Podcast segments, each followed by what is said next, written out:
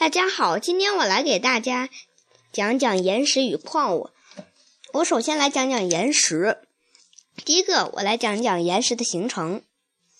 岩石有很多种形成方法，我就给大家讲讲主要的几种。第一个是通过火山活动形成的，火山喷发，然后喷出的熔岩会在某一个。固定的地点流淌，然后在那里结晶，就成了岩石。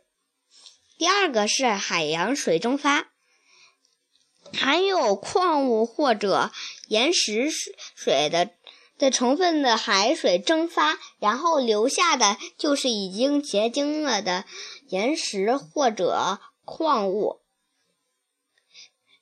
其实上，很大。的地质运动都会导致导致呃嗯岩石的形成，比如说地震，地震引发的可你可能引发的泥石流就会掩盖很多的植物，然后在泥泥沙与石头的长期压压制下，这些。植物被压成了化石一样的煤，而煤又是一种矿物，所以很大的地质运动都可以形成矿物或者岩石。下面我再来讲讲沉积，被水侵蚀过的岩石，呃的小颗粒沉到海底，然后就沉积成了。一些松散的胶、松散的一些沉积物，然后，然后呢，它那些沉积物就又会交结成为一块一块的小团儿。这些小团儿呢，就是沉，就是沉积的岩石。下面我来讲讲岩石的种类。第一个是火成岩。一听火成岩。或者岩浆岩这个词，你就会知道它是火山形成的。第二个，我来讲讲沉积岩。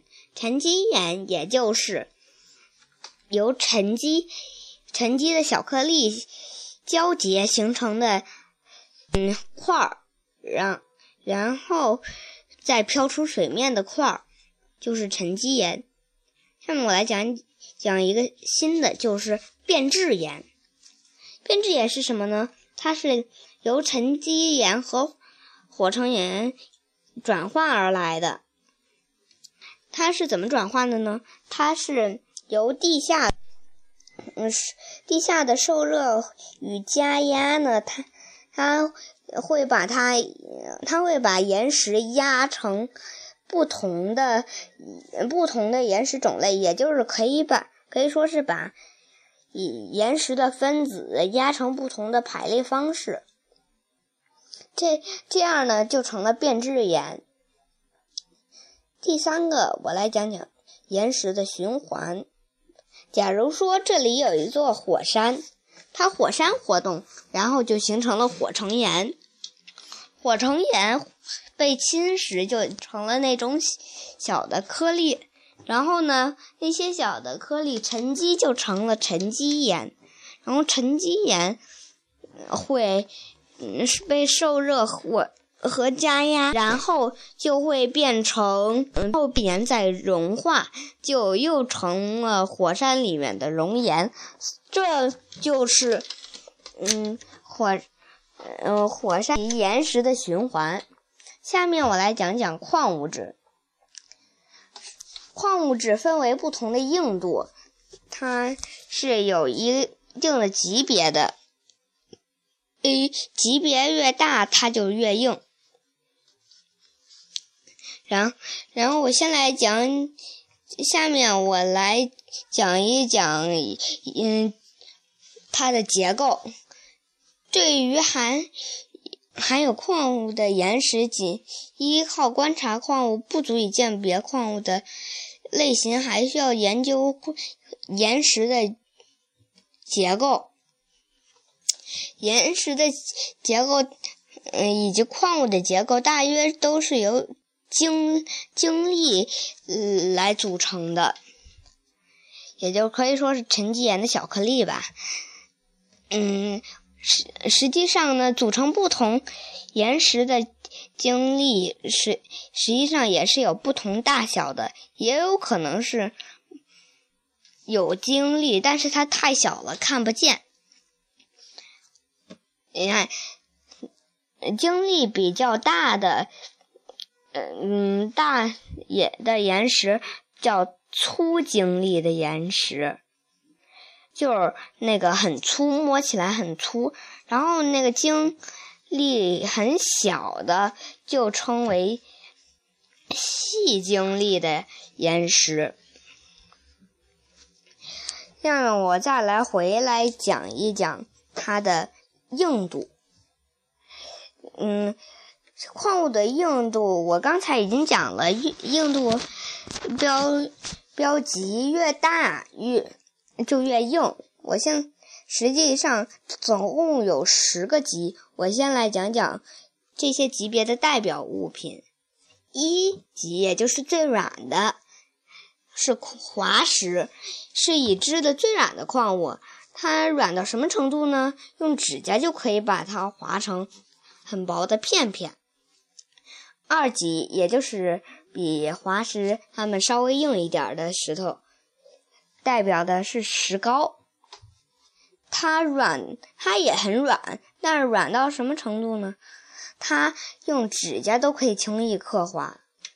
第三级是方解石，指甲不能刻划出痕迹，但是硬币就可以刻划出痕迹了。第四级就是萤石，小刀就可以轻易的划出痕迹。五级，也就是已经比较硬了，就是灵灰石。嗯，比如说灵灰石吧，小刀就可以轻易的划出，也是可以划出痕迹的。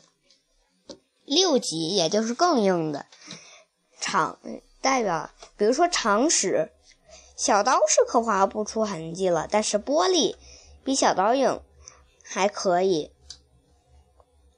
第七级石英，石英可以在钢和硬玻璃上刻画出痕迹，这已经达到七级了，这就很硬了。